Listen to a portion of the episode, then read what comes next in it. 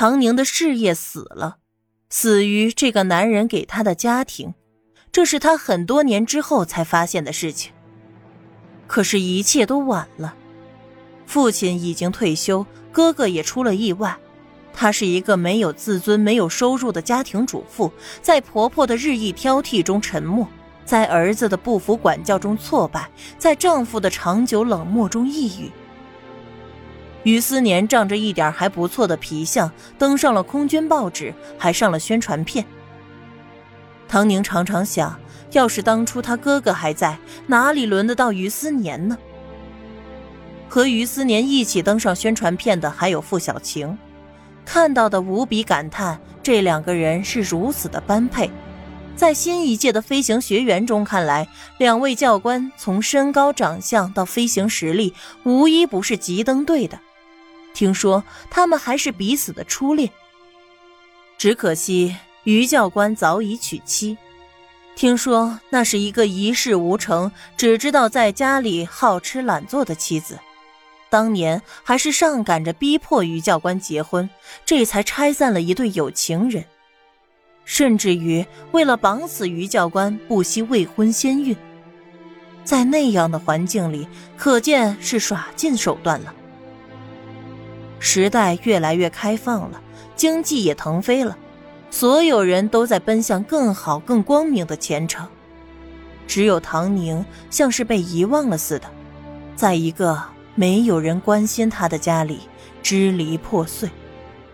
直到有一天，他那被公婆骄纵惯了的孩子不耐烦地冲他吼道：“一点小事你就不停地说，你烦不烦呀？难怪爸爸不喜欢你。”整天就知道待在家里等着爸爸养，你有什么资格管我？连我都更喜欢傅阿姨。傅小晴，唐宁这才明白，早已有人按捺不住，他退无可退。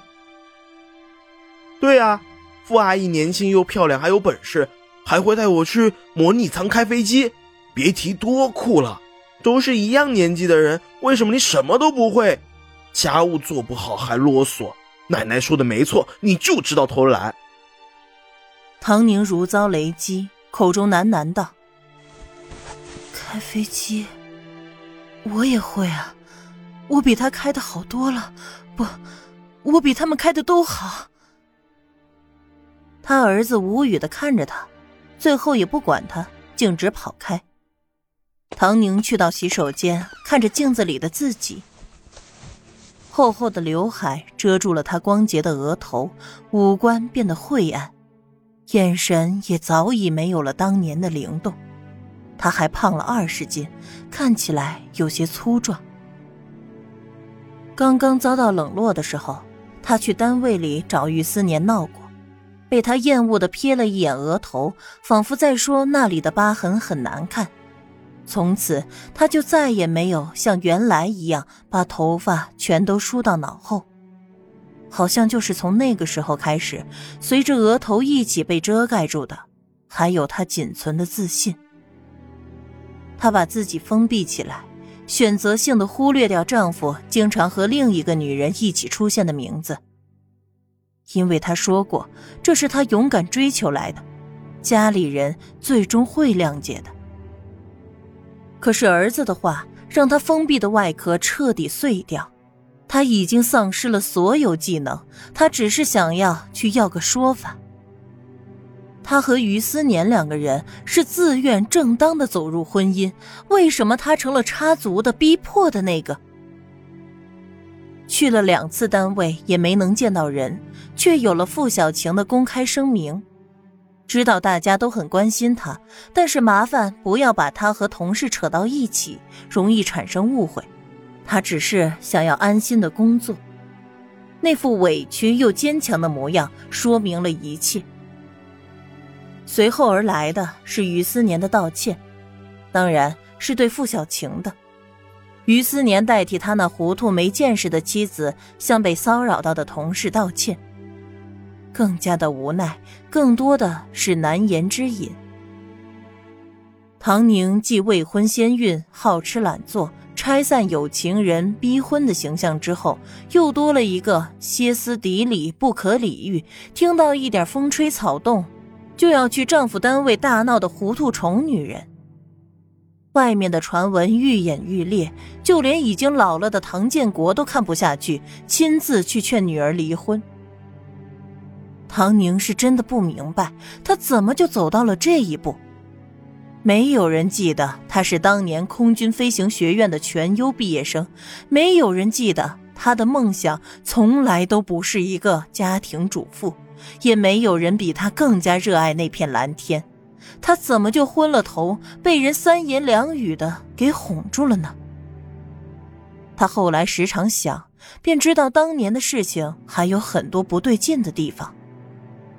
现在从结果来推断。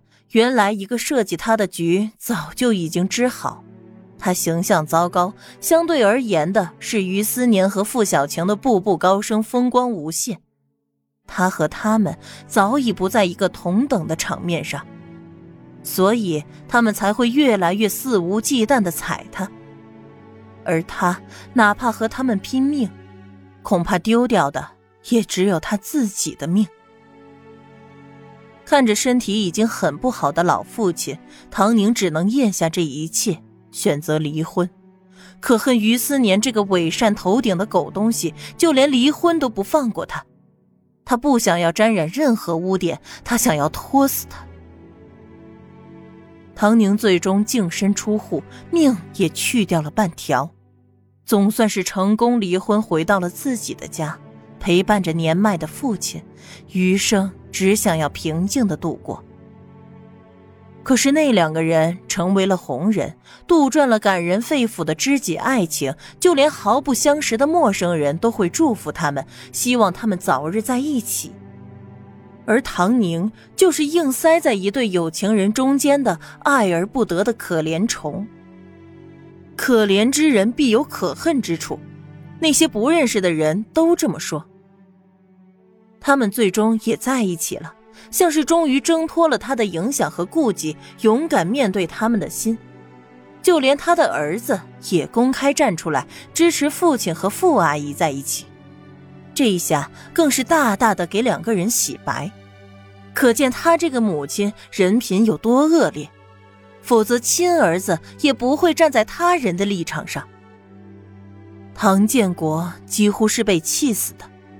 他无法忍受女儿好好的一辈子就这么搓磨在了余家人的手里。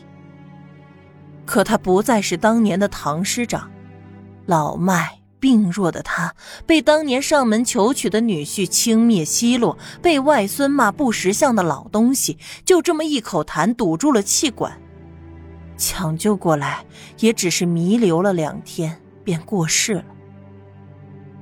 唐宁绝望的送走了父亲，他只想要拿刀跟于思年拼命，可他常年的压抑和精神内耗早已让他得了不治之症，别说拿刀了，他连医院的大门都走不过去。